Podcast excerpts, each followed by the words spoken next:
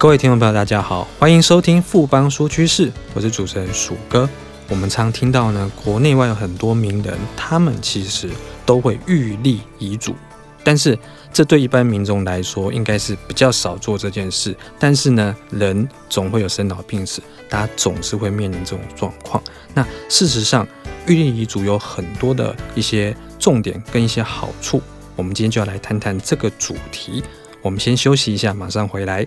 哼，我的投资眼光真的超好。到底投资了什么？哎，快告诉我啦！当然是富邦 ETN 绩优股一把抓，追踪指数零误差，门槛低，小资族也能买哦。那我要赶快去买。富贵要人帮，ETN 买富邦。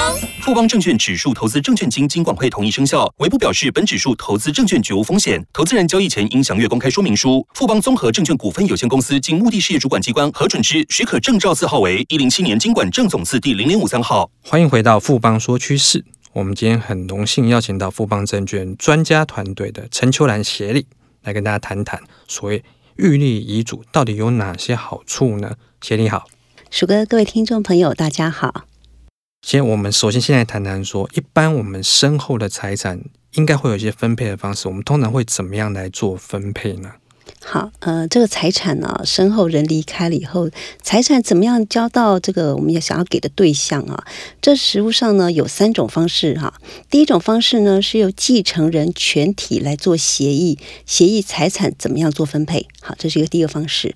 那如果这协议不出来哦，人吵起来了或耽搁太久了，没有耐心的。另外一个方式呢，是可以由继承人去向法院提出强制遗产的分割。好，这两种方式都是由继承人的角度来做申请的。好，那第三种呢？第三种呢，那就叫我们今天要谈的主题，就是预立遗嘱啊。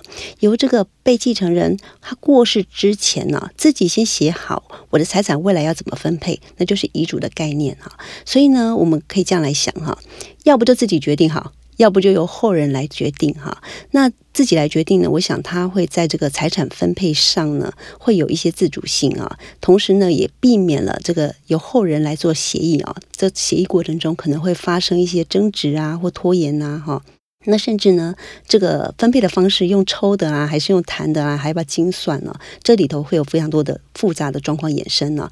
那如果担心呃之后后人谈不定，那不如自己现在把它做好。听起来呢，就是预立遗嘱的话，通常它是好处是比较多，因为协议这边有提到说一个重点，就是它的自主性是比较强。因为我们听到很多那种身后之后那个遗嘱，那本来是情感很好的亲戚，后来就变成都吵架，或者是说事情谈不拢，那别人当大都不希望有出现这种状况。那协理可不可以跟我们谈一下，说预立遗嘱它到底有哪些的好处，包括财务面，还有其他方面？自己写呢，呃，除了刚刚提到的自主性啊，还可以有更周延的安排哈。呃，在财务面呢，我们分为这个五点来提哈。第一点呢，就是呃，很多人不知道财产放在哪里哦，或财产有没有境内啊、境外的财产呢？这财产可能在。保险管箱里啊，或者抽屉里啊，不知道。好，所以呢，如果可以通过遗嘱来预先预立的，在整理的过程中呢，就可以让财产的全貌啊，可以做一个比较清楚的理清。哈，那第二个呢，就是有关于标的的分配啊。其实遗产在分配给继承人啊，这个要有个连接啊，就是有标的跟人哈。我们感觉上很简单啊，其实没那么容易啊。哈，例如说现金跟股票，或许可以用单位数来做。这个平分好，但是房产共有啊，以后会很麻烦哦。那不平分呢，这个每个价值啊，都在心理上是不太一样的哈。所以公平起见呢，有的人会用出价或找人见价，会用抽的哈。那这样子抽这样的决定，这样的决定结果哈。呃，我想每个人也不觉得是最好的方式。好，那与其这样子，不如自己来决定怎么分哈。所以第二个就要提醒大家，就是标的的分配哈。那第三个比较难一点，要谈分配的金额哈。我们先讲应计份，再讲特留份哈。假设呢，这个留下来的是配偶跟两个子女哈啊，那没有留下来说呃，这才能怎么分的这样的遗嘱哈。那没有分配的原则呢，就要回到法律的规定了。明码规定呢，就三个人平分，好，也就是应继份的概念，每个人三分之一，哈。那有些变化题就出现了，有的家庭是妈妈还在，妈妈说了算，哈；有的是老大说了算，哈；甚至有的比较呃早年呢，是男生分，女生不分，哈。那不管怎么样啊，重点是这样的一个继承人协议啊，必须是每个继承人都要同意，而且要签章。好，所以如果有人不签，那问题就来喽。好，那这跟遗嘱什么关系？好，遗嘱呢是遗产分配的一个指南哈，可能继承人不甚满意，但是也得接受哈。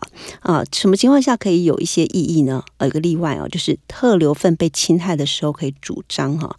所以特留份的白话意思就是特别保留给被遗嘱遗忘的人的那一份哈。那么再更白话一点来讲哈，就是遗嘱忘了给你足够的分量，法律帮你保障，给你。保障额哈，所以在这一加二的例子呢，应计份是每个人呃平分啊，所以就是每个人三分之一，那特留份就除以二，变成六分之一，意思就是财产还是要照遗嘱来分配哈，只是你拿到的少于六分之一，你可以跟多拿的人要求补偿。好，那你再会问到说，诶，这跟遗嘱有什么关系？来，他的意思延伸的意思是啊，如果我们想透过遗嘱来决定这个。标的跟金额的分配，我们想给某些人少一点哈，可能是因为之前给过了哈，或者是有一些特殊考量，决定要给他少一点哈。这时候用遗嘱呢，可以来压低给他的金额哈，压到特留份哈，或者是呃再低一点，他看他有没有异议哈啊。那是如果没有遗嘱的话，那就回到继承协议。呃，那这时候协议的结果可能他是要求平分的，或者是他甚至要求更多哈，那否则不盖章哈。所以我想，这个对于分配金额上，遗嘱可以控制这个金额的话，我想这个功能是相当重要的哈。好，那第四个呢，如果有要给到不是继承人哈，刚刚我们提到的遗产跟继承人要做一个连接，可是今天如果我给到不是继承人，我一定要透过遗嘱先来交代，否则他就是拿不到。好，那最后一个就是债务啊。或者是一些啊、有一些限制遗产的分割哈，甚至要做遗嘱信托哈。那有遗嘱的话，就可以把这部分做得更完整。这些是财务面的功能。那至于非财务面呢，有的人会透过遗嘱再去多交代一些哈。例如说，他有些遗愿啊，他希望告诫啦啊，或者是说要求安葬的方式哈，这都非财务面，他可以做一些。呃，多做一些交代哈，希望大家照他的意思来做啊。那有一个比较重要的就是遗嘱执行人的指定哈。遗嘱执行人这个角色其实非常重要的。刚刚提到了遗产必须要依照遗嘱来做分配。好，那遗嘱执行人就是来照这个遗嘱啊，把后续这段做完了，走完哈。所以呢，如果没有遗嘱执行人，那这份遗嘱是谁来执行呢？好，那时候要开始回到亲属会议去选这个遗嘱执行人，又是一个复杂的法律问题了哈。所以呢，如果我们我们既然写了遗嘱，哎，记得遗嘱执行要写上去哈。好，那还有非财务面的概念，还有一个是呃后死的法代哈，这个非财务面的功能呢，来还有一个就是呃。如果说继承人有这个未成年子女啊，那他的法定代理人呢、啊，刚好是最后一个过世的哈，那这样情况下，他可以透过遗嘱去指定下一个的监护人哈。这是什么情况哈？例如说，呃，假设父亲过世了，那母亲呢，那当然就是现在现在的监护人哈，现在的法代那。他走了怎么办？这小孩的监护权呢？诶，他可以透过遗嘱去预先指定好，说这个小孩的监护权呢，以后归给谁哈，就不会回到说这过世了没有监护人，然后双方家庭一起打这个监护官司，要去抢抢这个小孩的监护权，这是一个比较复杂的社会问题。刚刚协议有提到，就是特留分部分，其实基本上就是法律上对一些可能你本来有可能因为比如说呃。你继承不到遗产，那遗产不是法律上是准许你去继承，可是可能你家里面的人，他你的爸爸他不想要分给你，可能说，诶，不管是重男轻女或其他方面，他等于是说对你基本的一个权利的一个保障。那这个权利保障下，你还是可以分到，可是可能没有本来应该分到这么多，但是你还是有一个基本的。那至于细节的东西，你可能要进一步再去了解，或是请教像谢迪这样的专家。那另外就是。遗嘱有法定的样式有五种，那这五种的话，它的构成的那个条件，可不可以跟大家说一下？哎，对，这个很重要啊！很多人都听完了遗嘱的好处，说哇，遗嘱可以做那么多事情，那怎么来做这份遗嘱？哈，我们最常听到的客户都说。那我的财产分配没有问题，我早就规划好了。我们说你怎么规划？他说我就叫小孩子啊，先来签抛弃继承，这不是遗嘱啊，哈，这也不是遗产分配。抛弃继承在这个当事人过世之前呢，继承就来抛弃，那也是没有法律效力的。我说这个抛弃继承啊，你要在过世以后才能够去做抛弃，之前小孩子签签的都无效哈。那再来呢，有的人说那不用啊，我就叫他们全部在我面前先写好未来的协议。那这个跟刚刚问题一样，根本没有继承权，哪来的继承的财产协议？哈，所以这个预先签的协议也没有效果。好，那甚至呢，有的人还说我口头说啊，都有证人，那这个也不是口头说，就是法律的一个一个刚刚所提到的一个形式哈。好，甚至有很很多人说，我们是家族会议的时候啊，来录影啊，录影来做。那我们等一下再讲到这五种的时候，你就发现，哎，这几种都不是法律上所认定的遗嘱有效的形式。好，那所以呢，回到这五种啊，我们最常听到的这个五种呢，大家可能有些熟悉，有些陌生哈。第一种呢，就是自书遗嘱哈。那自书遗嘱的概念就是自己写一写，好，自己写一写啊，记得自己写的哈，自己写，所以不是打字的，不是别人帮你写的哈。那自书遗嘱最常会有一些状况，就是我写完了就夹在日记本里头，也没有人知道我那一份，或者写完了放枕头下，放在抽屉里。也没有人知道哈，好，甚至呢写错了、写坏了哈，有一些地方不能改的，也没有人帮你检查，因为没有人知道。好，所以自书遗嘱会有谁找不到啊、写错、写坏啊，哈，或者写的不好这样的问题哈。但是呢，它却是一个非常容易上手、非常容易做到的一个项目哈。好，那在第二个呢，密封密封遗嘱是什么？它的比这自书好一点点呢，就是什么？自己写完了啊，找公证人。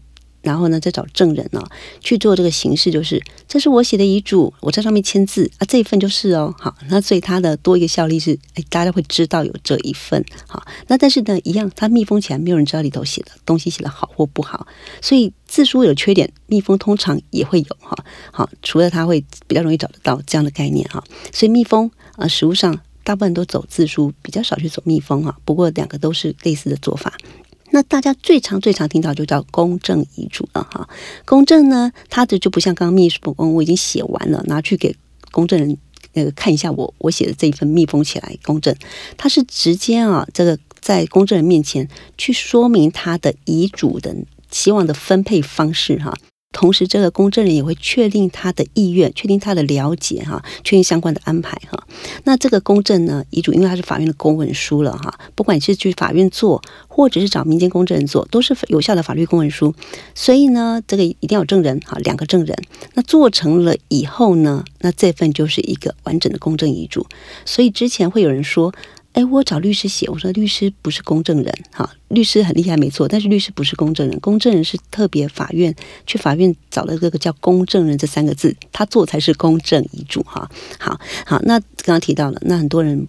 没有去做公证，或者是找律师写，那是什么情况呢？很多人就做代笔遗嘱哈。我们看到有些名人，大部分都做代笔遗嘱，他可能是叫他的法务主管来写哈，那或者是自己呢，可能家里小孩子啊或谁啊会写哈，来帮你做代笔遗嘱哈。好，不过我就要讲这个代笔遗嘱出状况的非常多。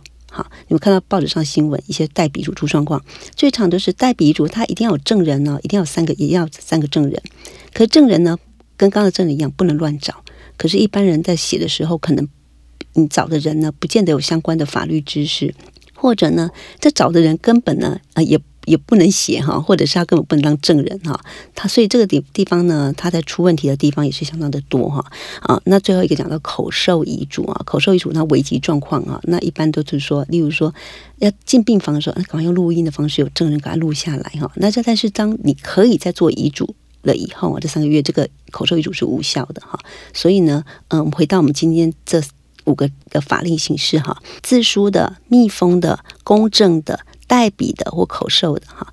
所以，现听起来的话，应该是比较建议是使用公证遗嘱。那有没有什么其他的考量呢？哈有三个考量，第一个是见证人的问题哈，除了自书遗嘱外呢，其他都需要见证人。这见证人好不好找？其实没有很好找哦。好，什么情况呢？因为呢，你可以找到的人哦，他未必时间上可以配合那天出席，或者他有没有意愿？这遗产以后有纠纷呢、那见证人要出席的，哈，要要呃出来作证啊，当初有见证到这份遗嘱的做成，哈。那甚至呢，这个见证人口风紧不紧？哎，或者是呢，他可不可以有这个资格？哈，因为如果是利害关系人，像这个。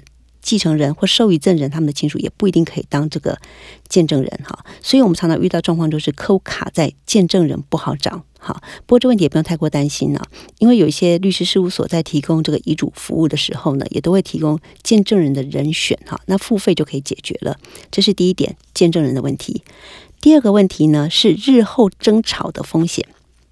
如果说是有公证的话，那这个在法律上呢，它是公文书，所以呢可以证明有这一份的遗嘱。好，那何况是在公证的时候，有一些很明确的错误啊，这个公证人都会做一些提醒哈。呃，不过呢，实务上呢，如果说是用字书方式来写呢，常常就会遇到大家在认知上说，哎，这是不是他写的啊？怎么笔迹不太一样啊？或者日期好像没有压上去，是无效的。那或者是有一些。不能修改的地方去修改哈，那以至于这样的一个遗嘱呢，在日后上还去打这个遗嘱真伪啊，或者是这个确定它是不是最新的遗嘱这样的诉讼哈，所以呢，呃，如果要避免呢这个日后的争端呢，我想越是严谨啊，像公证这样的一个形式啊，越能够避免未来的这个增值的风险。好，那第三个，大家考虑到维护费用，因为公证遗嘱就会有所谓的这公证费啊，它会依照遗嘱的一定的金额去做公证，所以呢，呃，有些客户在考量上呢，遗产越多的人，他付这个费用啊，他就会有一些所谓的自己的一个一个算盘哈。那何况如果说这个遗嘱要经常去修改，好，定期去修改，那这费用也是必须要把这维护费用考虑进去的。协理这边已经讲得非常的详细，那最后是不是给大家一些？